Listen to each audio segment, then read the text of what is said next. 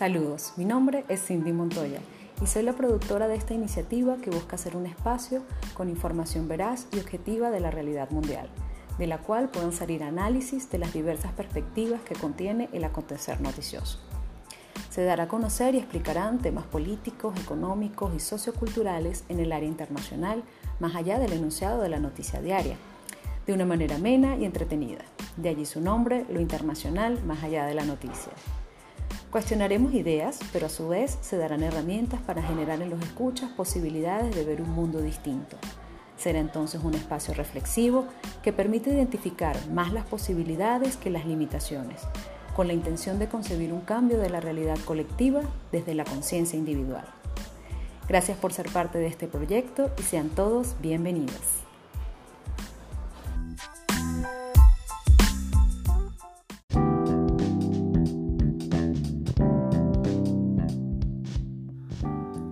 Gracias por su presencia en el décimo episodio de Lo Internacional Más Allá de la Noticia. Como siempre feliz aquí continuando con este trabajo, esta iniciativa para hacer de este espacio un momento para mantenernos informados, aprender y, ¿por qué no?, cuidar nuestra salud mental, pues nos alejamos del estrés que genera el manejo de tanta información en los medios. Les recordamos que siempre estamos enfocándonos en llevar a ustedes la información sobre temas relevantes del acontecer internacional para que ustedes pues, puedan mantenerse informados y por supuesto para la reflexión y el análisis y por qué no para encontrar nuevas perspectivas que nos permitan cambiar la realidad. Antes de entrar en materia, quiero recordarles que pueden contactarnos a través de nuestras redes sociales, arroba lo internacional piso noticia en Instagram. Allí en nuestra bio encontrarán los enlaces disponibles de nuestra página web, donde contamos con un blog de información de interés. También encontrarán el link de nuestra fanpage, Lo Internacional Más Allá de la Noticia, en Facebook y por supuesto todas las plataformas de su preferencia para escuchar nuestros podcasts. También quiero recordarles a nuestros aliados comerciales, los amigos de Cocopra, productos a base de coco, sin gluten, sin lácteos y sin azúcar. También a la gente de Teja Antigripales Gengibit, un producto 100% natural a base de jengibre. A la gente de Casa Valles, Centro Cultural en los Altos Mirandinos, en Venezuela. A nuestra amiga y aliada Yoli Ángel Rivas, consteladora familiar a la agencia de noticias International Report y esta semana se incorpora una nueva agencia de noticias, loactualesnoticia.com. Así que estaremos contando con el sello periodístico de ambas los días jueves y viernes respectivamente. Y justamente el tema de esta semana va a ser la importancia de las agencias de noticias internacionales. La información que le estaremos comentando es de la semana del 10 al 14 de mayo. Así que sin más preámbulos, iniciamos con titulares.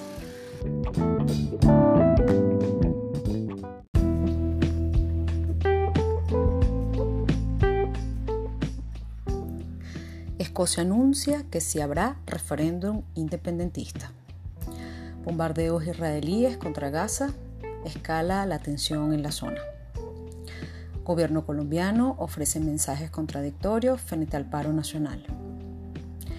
Canciller Claudia Blum presenta su renuncia irrevocable a su cargo. Relaciones Rusia-India.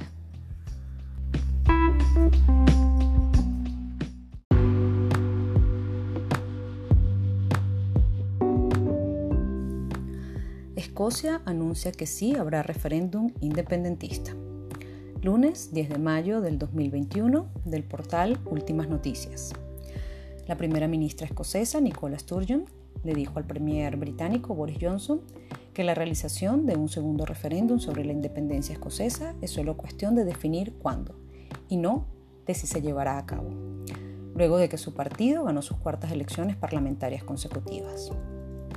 Por su parte, Johnson ha invitado a los dirigentes de las naciones descentralizadas de Gran Bretaña a conversar sobre la crisis de la Unión después de que se dieran a conocer los resultados de las elecciones regionales y señaló que le sirve mejor al Reino Unido cuando trabajamos juntos. Dijo también que los gobiernos descentralizados de Escocia, Gales e Irlanda del Norte deberían cooperar en la elaboración de los planes para la recuperación de la pandemia del coronavirus. Pero Sturgeon, que también encabeza el Partido Nacional Escocés, le dijo a Johnson que si bien su objetivo inmediato es conducir a Escocia hacia una recuperación, es inevitable que haya un nuevo referéndum sobre la independencia escocesa del resto de Gran Bretaña.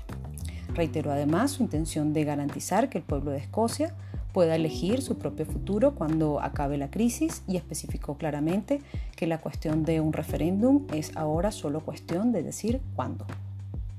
Los resultados finales de las elecciones locales celebradas eh, mostraron que el Partido Nacional Escocés obtuvo 64 de los 129 escaños en el Parlamento escocés, con sede en Edimburgo.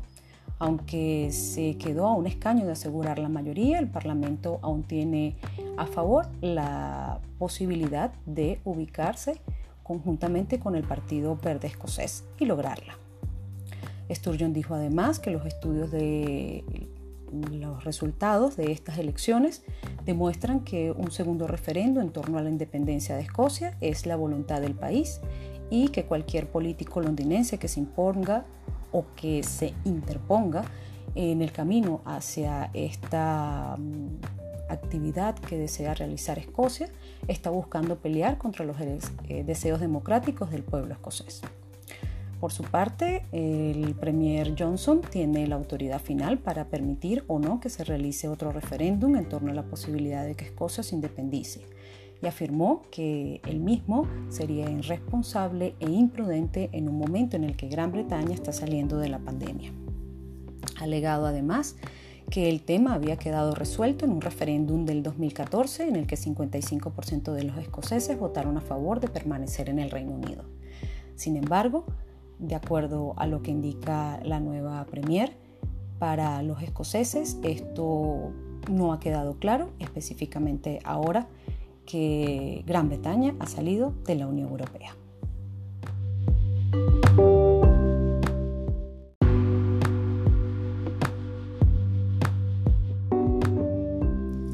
Bombardeos israelíes contra Gaza. Escala la tensión en la zona martes 11 de mayo del 2021 del portal telesortv.com. La escalada de violencia comenzó con una nueva tanda de bombardeos aéreos contra la franja de Gaza. A la fecha, más de 120 palestinos han muerto, incluyendo niños. Por su parte, el ministro de Defensa de Israel dio luz verde a la movilización de 5.000 soldados de reserva para hacer frente a la creciente escalada de violencia con Gaza. La tensión, que escaló ya ataques aéreos, Luego de tres días de enfrentamiento entre manifestantes palestinos y fuerzas israelíes de Jerusalén, fue por un nuevo intento de desalojos de familias palestinas en una ciudad que ambas partes reclaman como propia. En este sentido, la Cancillería de Palestina pidió a la Corte Penal Internacional acelerar las investigaciones sobre los crímenes de guerra de Israel en Gaza y Cisjordania. El texto indica que la franja de Gaza está bloqueada desde hace 15 años por aire, mar y tierra y es objeto de frecuentes ataques y bombardeos aéreos por parte de Tel Aviv que la han convertido en una especie de gigantesco campo de concentración y tiro al blanco de sus militares. Desde el lunes, militantes palestinos lanzaron más de 200 cohetes hacia Israel, mientras que la parte hebrea respondió con lanzamientos de cohetes y con más de 130 ataques de aviones de combate y helicópteros contra objetivos militares en el enclave palestino. Ante la ola de violencia que sacude a palestinos e israelíes, las Naciones Unidas condenaron cualquier acto de violencia y cualquier incitación a la misma, así como las divisiones étnicas y provocaciones.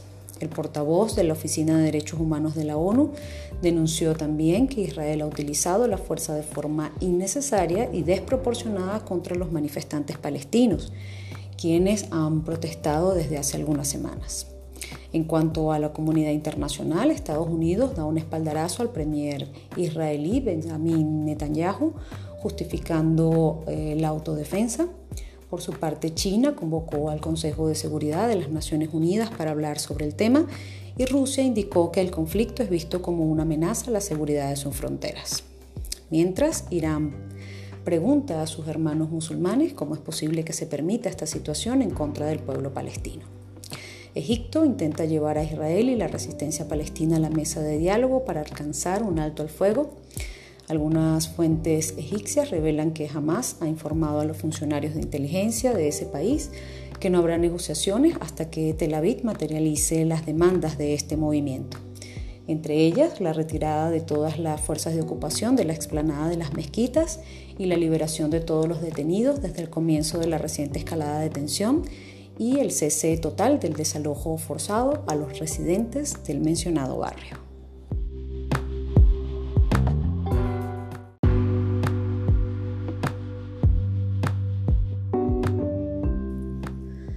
Gobierno colombiano ofrece mensajes contradictorios frente al paro nacional miércoles 12 de mayo del 2021 del diario El Universal.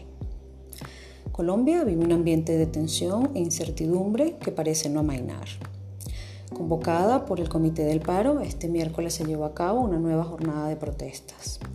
Lo cierto es que 15 días después del inicio del estallido social persisten los cuestionamientos sobre la estrategia del gobierno y de otros actores estatales como el Ministerio Público a la hora de transmitir mensajes de calma al país.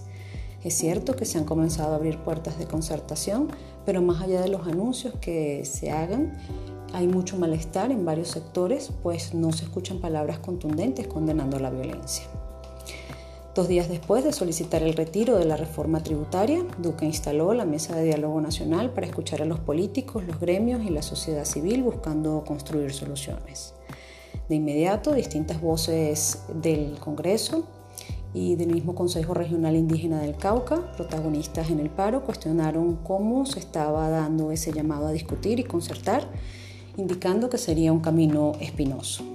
Ese mismo día, el fiscal general Francisco Barbosa dijo que iba a proceder con la extinción de los vehículos que obstruían las vías en el marco de la manifestación. Mientras tanto, la Cancillería colombiana cruzaba cartas no tan diplomáticas en el espectro internacional ya que la ONU, miembros del Parlamento alemán y el, presidente de Argentina, Alberto Fernández, entre otras instancias internacionales, expresaron su preocupación frente a la violencia y a la represión policial.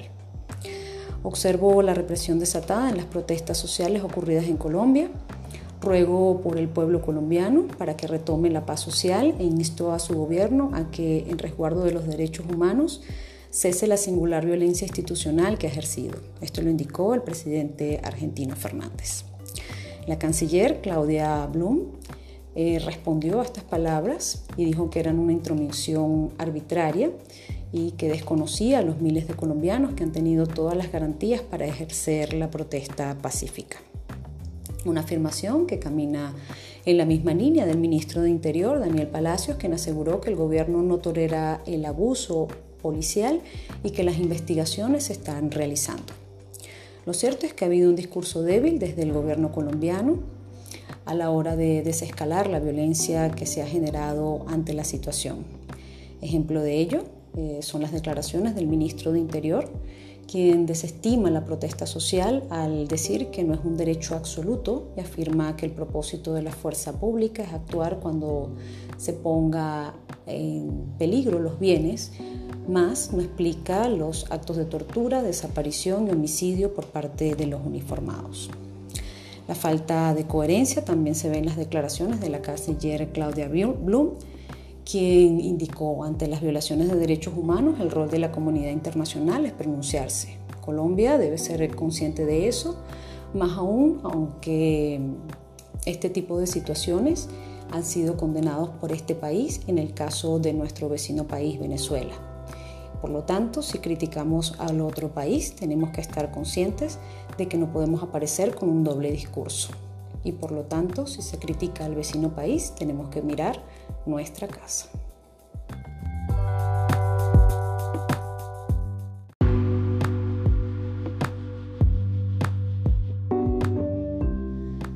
Canciller Claudia Blum presenta su renuncia irrevocable al cargo jueves 13 de mayo del 2021 de la agencia de noticias aliada International Report. Claudia Blum presentó ante el presidente Iván Duque una carta en la que indica su decisión de renunciar como canciller de la República de Colombia, en la cual expresa que la misma es de carácter inmediato e irrevocable. Blum ejercía el cargo desde noviembre del 2019 cuando sustituyó a Carlos Holmes Trujillo, el cual para el momento era nombrado como ministro de Defensa. Actualmente Adriana Mejía, viceministra de Asuntos Multilaterales, sustituirá a Blum de manera temporal hasta que el presidente Duque nombre a la persona que eh, integre la cartera de Relaciones Exteriores. La ex canciller tenía previsto para esta semana realizar una gira por Europa en la que su meta era informar sobre los graves acontecimientos en su país a raíz de las protestas que inicialmente se realizaron por el descontento ante la propuesta tributaria que presentó Iván Duque, la cual, tras los primeros días de disturbios, el mismo gobierno retiró con la esperanza de calmar las protestas. Además, tenía previsto reunirse con la alta comisionada de la Organización de las Naciones Unidas para los Derechos Humanos, Michelle Bachelet. Es posible que la gira sea el detonante de la decisión de la renuncia de Blum, teniendo en cuenta sus declaraciones por la incoherencia manifiesta del gobierno colombiano ante la situación. Algunos políticos colombianos se están distanciando de la actual administración del Palacio de Nariño, dado que para el próximo año habrán elecciones tanto legislativas como presidenciales y ante la manifiesta violación de los derechos humanos, que no solamente tienen como responsable a Iván Duque, sino también al Centro Democrático, partido del expresidente Álvaro Uribe, muchos han tomado la decisión de mantenerse alejados. Cabe recordar que el expresidente Uribe eh, fue quien presentó unas declaraciones aportando ante los medios de comunicación y apoyando el derecho de los soldados y policías a utilizar sus armas para defender su integridad, las cuales fueron interpretadas como una justificación para el uso excesivo de la violencia de los cuerpos policiales y del ejército contra los manifestantes.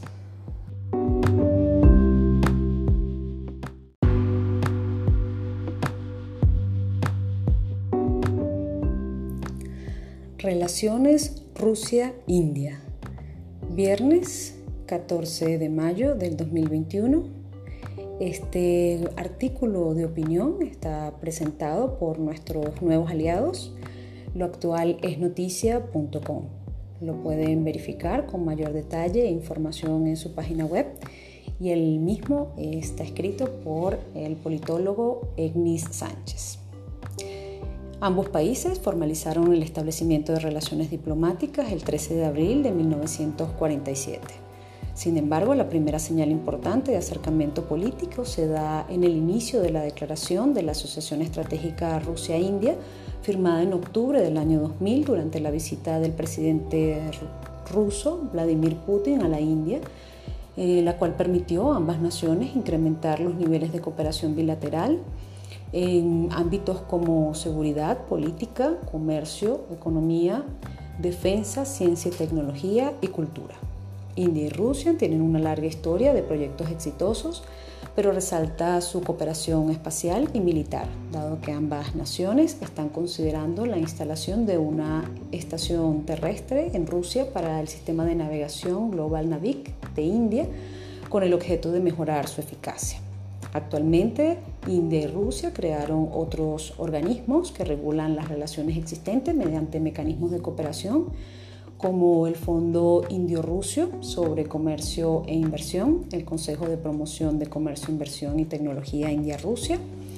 También se encuentra la Cámara de Comercio India-Rusia, el Consejo Empresarial, la Asociación India, Rusia y China y por supuesto, eh, ambos países también comparten otros mecanismos de eh, concertación política e integración, como el G20, el BRICS, eh, la Organización de Cooperación de Shanghai, entre otros.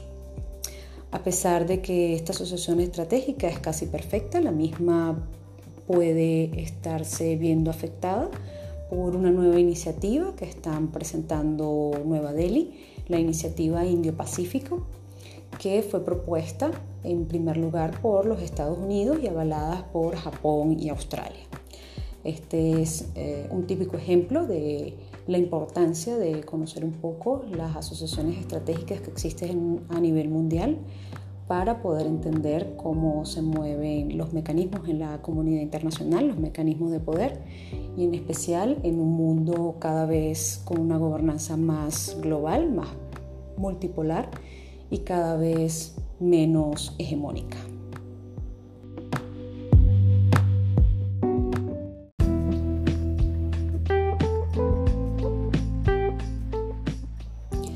El tema del cual vamos a conversar el día de hoy son las agencias de información y noticias, justamente dando la bienvenida como aliado a este proyecto, a esta iniciativa, lo internacional más allá de la noticia postcat, a los amigos de loactualesnoticia.com. Ya contamos también con otra agencia de noticias acá, que es lo Internacional Report. Así que agradecemos a ambos por su presencia. Contaremos con sus reportajes los días jueves y viernes respectivamente. Les comento que las agencias de información y noticias tienen su origen en la segunda mitad del siglo XIX como consecuencia de la expansión del capitalismo y por supuesto del desarrollo de las tecnologías en el campo de la comunicación que han ido desde el telégrafo hasta actualmente Internet. Las primeras agencias tuvieron lugar en los países con desarrollos coloniales como Gran Bretaña, Francia, Alemania y luego Estados Unidos, que tenían la necesidad de hacer intercambios de información a grandes distancias. Las agencias de noticias se consideran factores importantes en los inicios de la llamada globalización Entiéndase esta como una pérdida o disolución de barreras especialmente en materia económica, pero también políticas, sociales, culturales, incluso geográficas, a distintos niveles y tiempos, debido principalmente al impulso de las redes de información. Antes de la década de los 80, los medios comunicativos tenían su base a nivel nacional, pero con esta globalización se fue eliminando esas barreras regulatorias de información para lograr una libre circulación de contenidos y para lograr productos cada vez más objetivos y de calidad. Actualmente existen eh, niveles o categorizaciones en las agencias de noticias, están las regionales, las nacionales y las internacionales. La labor de estas es recoger información, por supuesto verificar el hecho noticioso y distribuir la información a diversidad de públicos y en diversas latitudes. La tendencia actual de las agencias es nutrirse del servicio de otras agencias para complementar así su brillo informativo. Y bueno, ello se realiza y es posible mediante las corresponsales y colaboradores que tienen a nivel mundial para recoger esa información. Cabe destacar que las agencias regionales y las nacionales, pues por supuesto, están un poco más limitadas que las agencias internacionales. Justamente la UNESCO dictamina que al menos un requisito que deben cumplir las agencias que quieran considerarse internacionales o mundiales es contar con una red de corresponsables encargados de recoger la información en gran número de países distintos a aquel a cual tuviesen la sede principal. ¿no? Actualmente la agencia de noticias que cuenta gran, prácticamente en todos los países del mundo con corresponsables es Reuters. Existen dos modalidades en cuanto a la propiedad de las agencias de noticias, están las privadas y están las estatales. ¿no? Eh, cabe recordar que ellas son un canal para la obtención de información a nivel global, sin embargo hay que tener presente también algunos factores. En primer lugar, entender que pueden ser un negocio lucrativo, por lo tanto hay que tener mucho cuidado con la información que manejan. En segundo, que el tratamiento de los hechos que se vuelven o no noticia dependen de ellas y eso también es un problema a nivel internacional. También otro de los inconvenientes puede ser el sesgo ideológico, político, racial y por supuesto hay que verificar la intencionalidad con la cual se publican o no, que también es una decisión, las noticias en esta agencia. Cabe destacar que em, lamentablemente en algunos casos Algunas agencias internacionales muy importantes son las que delimitan la agenda comunicacional a nivel global. Este es un tema realmente interesante y lo que quiero destacar al respecto es que hay que tener conciencia y tener criterio al momento de manejar las noticias. Somos consumidores de las mismas y es nuestro deber verificar las líneas editoriales de los medios de comunicación y contraponer opiniones que nos permitan ver un panorama cada vez más amplio de los acontecimientos. Hoy en día se debe tener cuidado con lo que observamos, no solamente a través de nuestras eh, redes sociales, sino a través de estas agencias de noticias, las cuales pues son multiplicadoras, eh, ya que en algunos casos el manejo de los hechos no siempre pasan por las verificaciones que deben realizarse, que deben verificarse en cuanto a objetividad, veracidad, todos los componentes de una noticia y entender que existe la posibilidad de creación de noticias, por supuesto también la difusión de noticias falsas.